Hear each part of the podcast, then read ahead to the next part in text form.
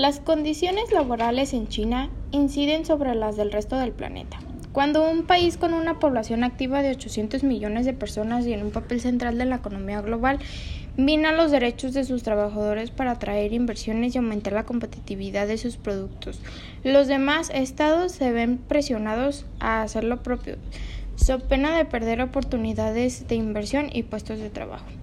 Las autoridades españolas y europeas, los derechos laborales en China deben de ser un tema prioritario y recurrente en los contactos que mantengan las autoridades europeas y chinas sobre eh, todos derechos humanos. Ello se debe a que es un asunto de gran interés para la Unión Europea y con mayores posibilidades de éxito que otras cuestiones que tradicionalmente han copado la agenda bilateral sobre derechos humanos. En estos encuentros hay que concienciar a los líderes chinos de que las masivas violaciones de los derechos laborales en su país dañan gravemente su imagen internacional.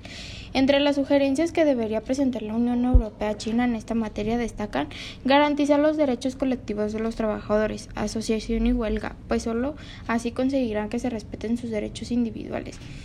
Permitir la creación de sindicatos independientes que actúen como representantes y defensores de los intereses de los trabajadores, con unos sindicatos tan subordinados a lo patronal como los actuales, resulta imposible garantizar la aplicación de los derechos laborales recogidos en el ordenamiento jurídico chino.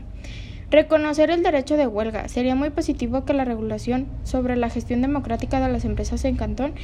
que se está debatiendo en los últimos meses incluyese este punto como se ha planteado en algún borrador. Esto supondría un gran avance que posteriormente podría extenderse a todo el país. La jornada laboral ordinaria en China está fijada por la ley en 40 horas semanales con un máximo de 3 horas extra por día, hasta un tope de 9 horas por semana y 36 al mes, y con dos días de descanso semanales. Esta legislación es más avanzada que la de muchos países e incluso que la de los códigos corporativos de muchas empresas europeas que estipulan una jornada semanal ordinaria de 48 horas que se valaría elevaría hasta las 60 horas, incluyendo las horas extraordinarias. Sin embargo, en el sector privado chino es muy raro que cumpla la normativa y son numerosas las empresas en las que incluso se realizan jornadas superiores a las 12 horas diarias. En los momentos de mayor actividad tampoco es raro que un trabajador se pase un mes entero sin ningún día libre.